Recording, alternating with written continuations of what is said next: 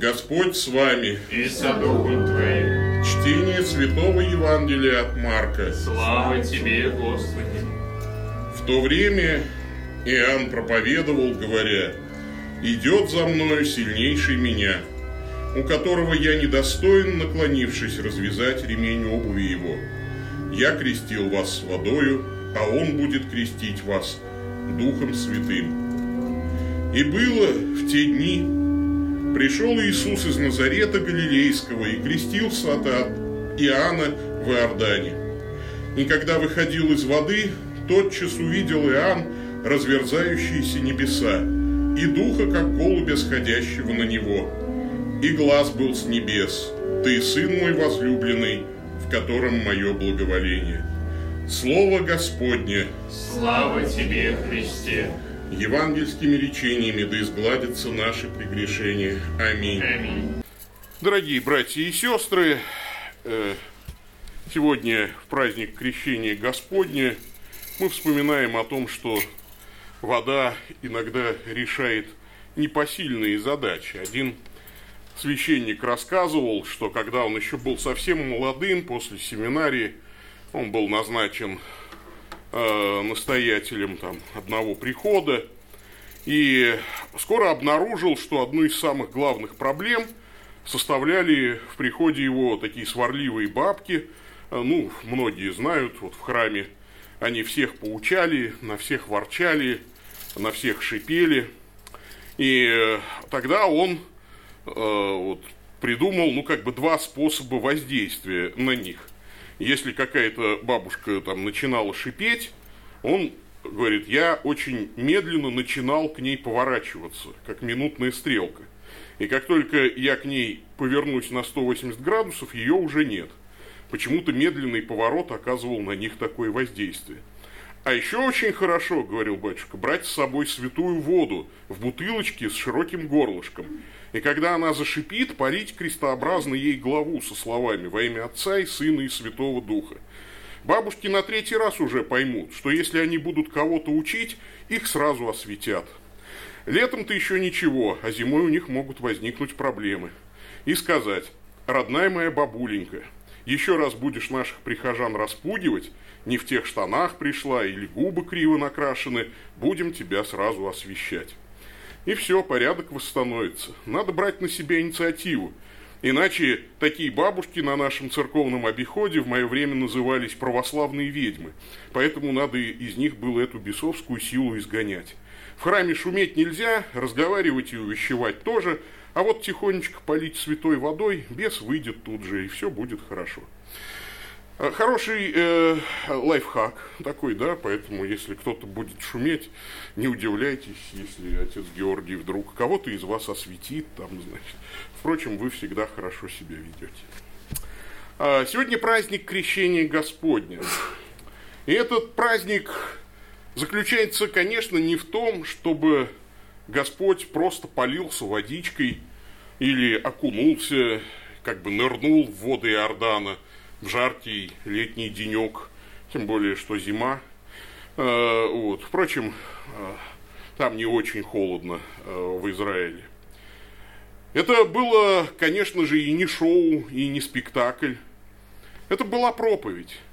Проповедь о неких непосильных задачах, которые нам не по плечу. Задачи непосильные для человека, но которую взваливает на себя Господь. Мы уже слышали с вами этот текст.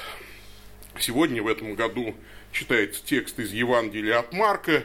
И в этом тексте мы видим как минимум три непосильные для нас задачи, которые Господь Иисус Христос решает. Во-первых, э, Христос решает непосильную для нас задачу, крестит Духом Святым – Иоанн проповедует, говорит, идет за мной сильнейший меня, у которого я недостоин, наклонившись, развязать ремень обуви его.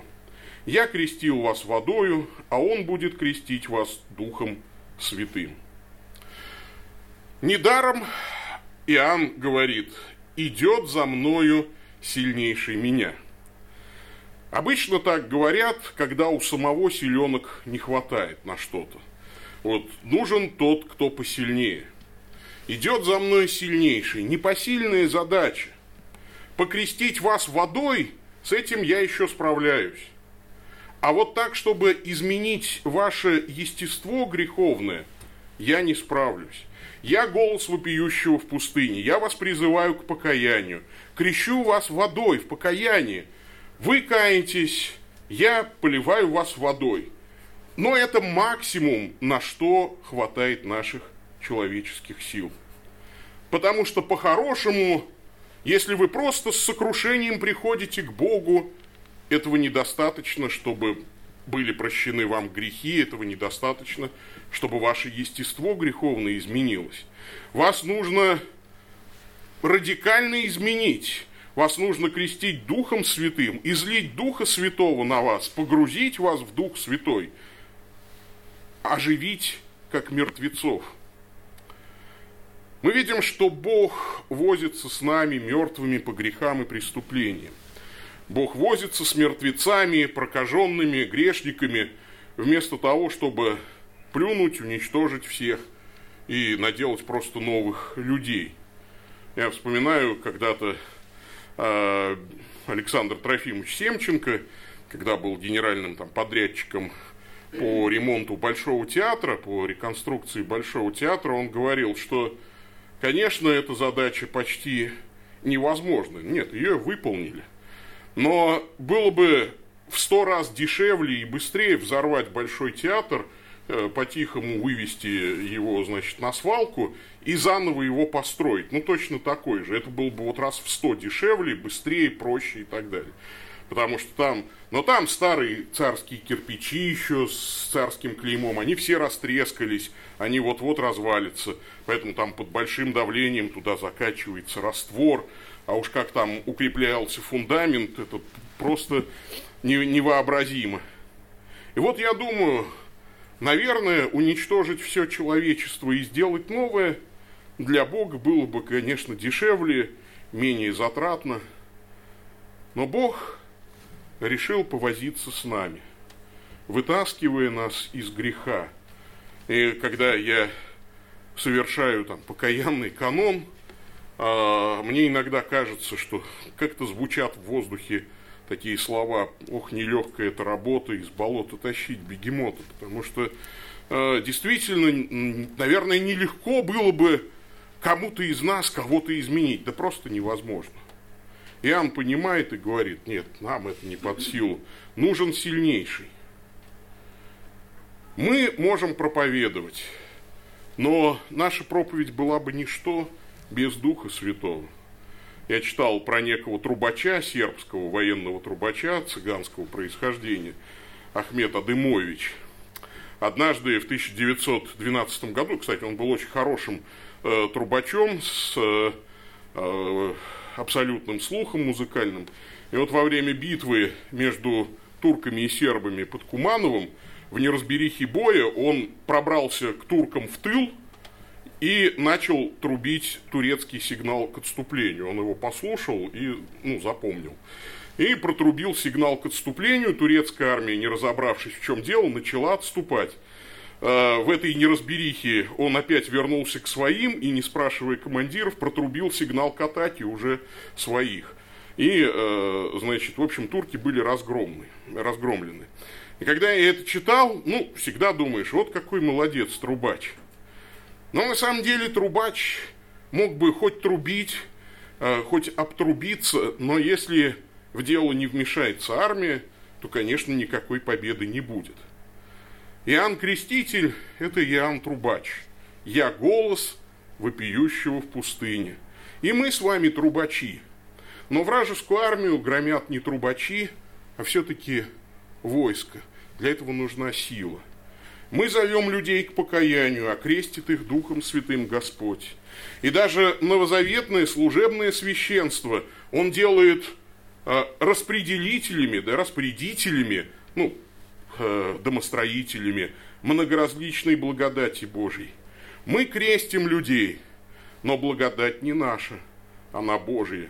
Мы совершаем Евхаристию, но не в наших силах притворить хлеб и вино в тело и кровь Господню благодать Духа Святого делает это.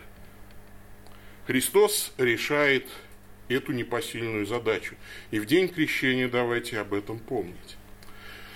Вторая непосильная задача для нас, но посильная для Христа, Он поднимает наши грехи. Было в те дни, пришел Иисус из Назарета Галилейского и крестился от Иоанна в Иордане.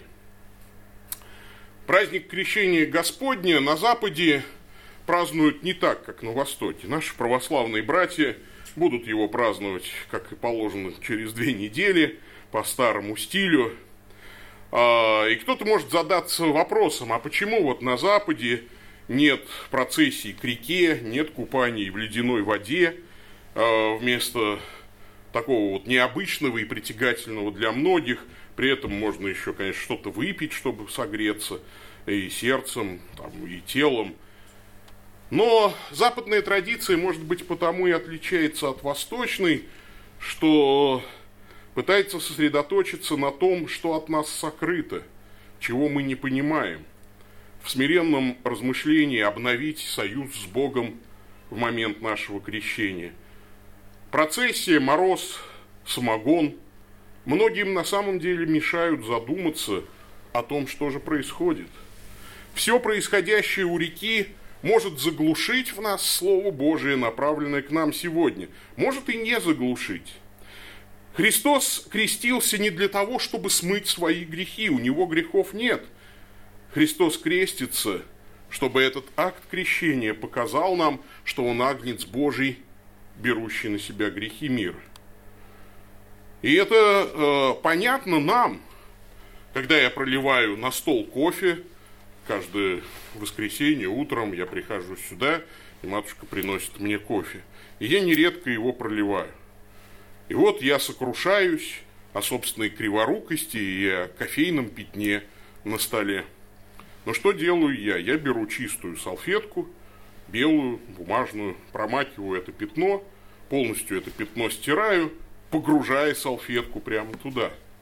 И вот этот образ в Иордане как бы остаются грехи людей, смытые в крещении Иоанновом. Люди приходят к Иоанну и как бы смывают свои грехи, и эти грехи загрязняют как бы воду, но в воду погружается чистый белоснежный агнец Божий Христос, берущий на себя грехи мира – и поэтому он это делает не сразу после Рождества, да, потому что мы вот вроде бы только недавно Рождество отпраздновали, а сейчас вот уже крещение Господне, и многие, кстати, кто не знает библейской истории, часто говорят, а, младенец Иисус может креститься сегодня, да, праздник крещения Господня. Нет, конечно, не младенец Иисус. Между Рождеством и крещением – проходит ни много ни мало, ну уж как минимум 30 лет. И э, почему это происходит? Блаженный Августин пишет, он рождается младенцем, чтобы осветить младенческий возраст, он становится отроком, чтобы осветить отроческий возраст, становится юношей и потом мужчиной, чтобы осветить зрелый возраст.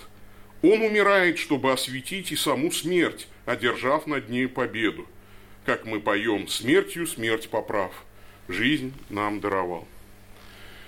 И вот когда Иоанн Креститель слышит об этом, он понимает, что вот этот еврейский обряд миква, который, ну, просто омовение да, в водах, заповедный еще в Ветхом Завете, он вдруг трансформируется и превращается в крещение. И отсюда третье решение непосильной для нас задачи – наше богоподобие. И когда выходил из воды, тотчас увидел Иоанн разверзающиеся небеса, и духа, как голубя, сходящего на него, и глаз был с небес, ты, сын мой возлюбленный, в котором мое благоволение. Сущностью крещения Господня является ведь богоявление. Богоявление мы отпраздновали в среду, а сегодня тоже праздник Божьего явления. Именно в описании крещения Иисуса мы это слышим. Здесь является нам откровение о троичности Бога. Для кого необходимо было это явление, когда вот с неба слышен голос Отца, вот сам Бог Сын в водах Иордана, Дух Святой как голубь?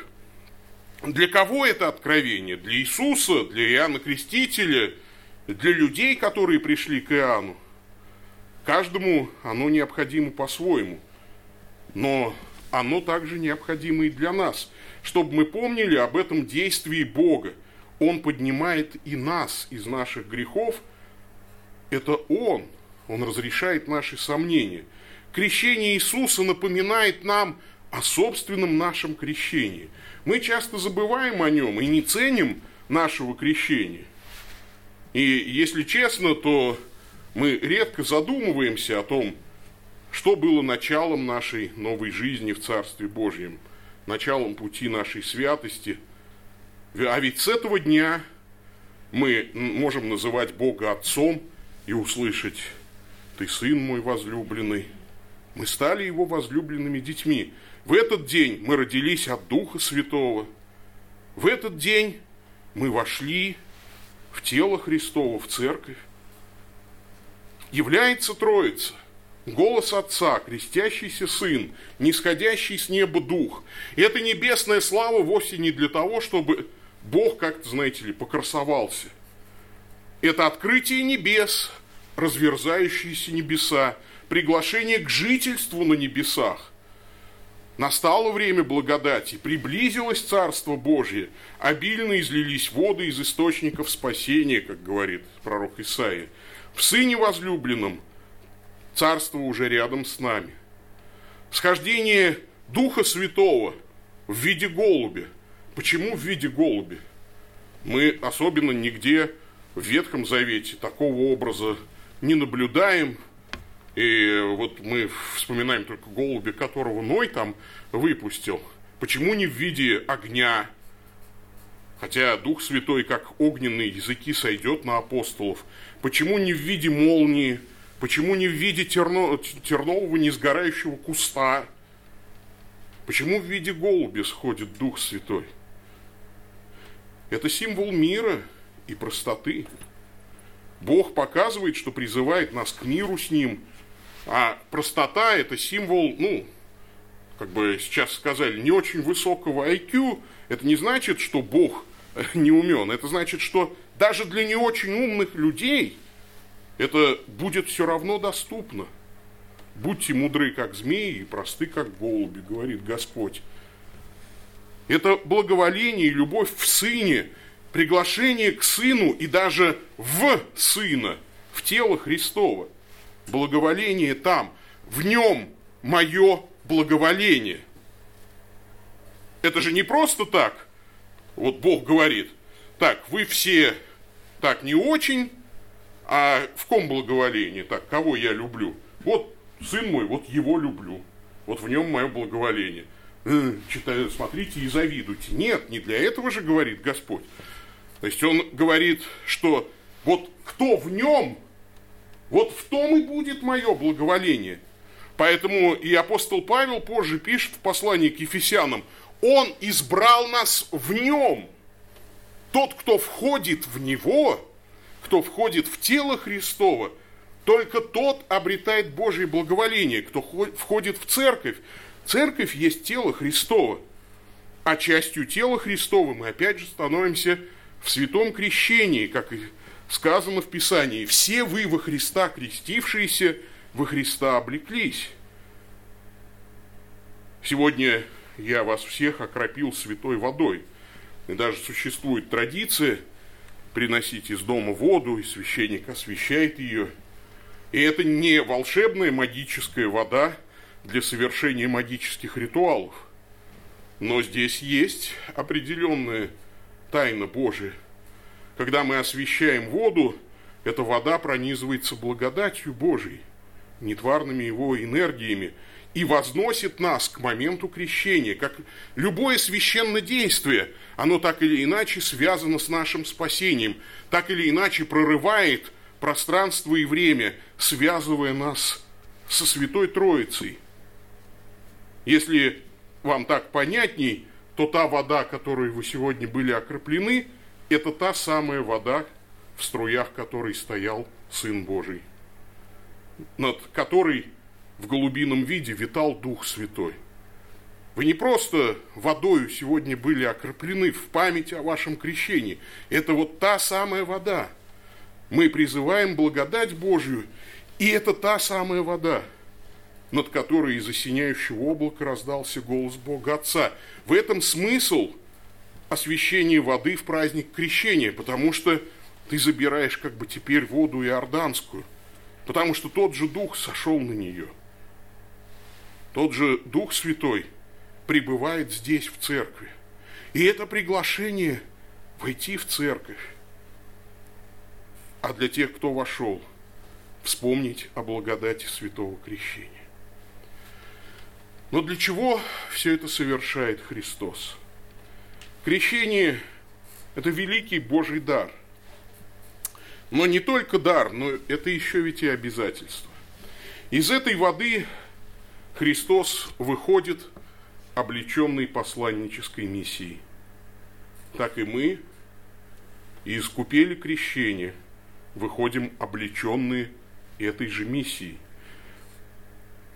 Христос после крещения в Иордане был ведом Духом Божьим по пути исполнения Его миссии, и нас Дух Божий повел. Поэтому каждый из нас в крещенском омовении слышит и призыв, и получает призвание, и в таинстве мира помазания получает дары Святого Духа, как бы силу получает для осуществления этой миссии. И этот призыв, как минимум, чтобы на всю жизнь остаться тем, кем сделало вас крещение, сыном возлюбленным. Это призвание возрастать в благодати – чтобы все больше и больше места давать Святому Духу, чтобы жить Богом и для Бога. И это такое же задание, что получил Господь Иисус. Поэтому, получая святую воду, да, или будучи окроплены святой водой, вы не просто порадовались, о, та же самая вода. Ну, как, знаете, съездил куда-то в Рим там и посмотрел, о, это тот самый Рим, да? Нет, это ответственность. Из этой воды Христос вышел для того, чтобы служить, созидать мир, справедливость, свободу, братство. А вы куда вышли и искупели крещение? И куда направятся ваши стопы после сегодняшнего богослужения, после сегодняшнего воспоминания о святом крещении, после окропления крещенской водой? Это большой вопрос. Нам нужно мысленно вернуться к таинственным водам крещального Иордана. Давайте радоваться обретенным там богатством, отличиями и тем, что Христос совершил за нас то непосильное, что было невозможно совершить нам, но возложил на нас посильное и дает нам Духа Святого – как помощник, в помощь для того, чтобы мы могли это сделать. Будем жить миссией святого таинства крещения, великой миссией и обязательствами крещенного человека. Аминь.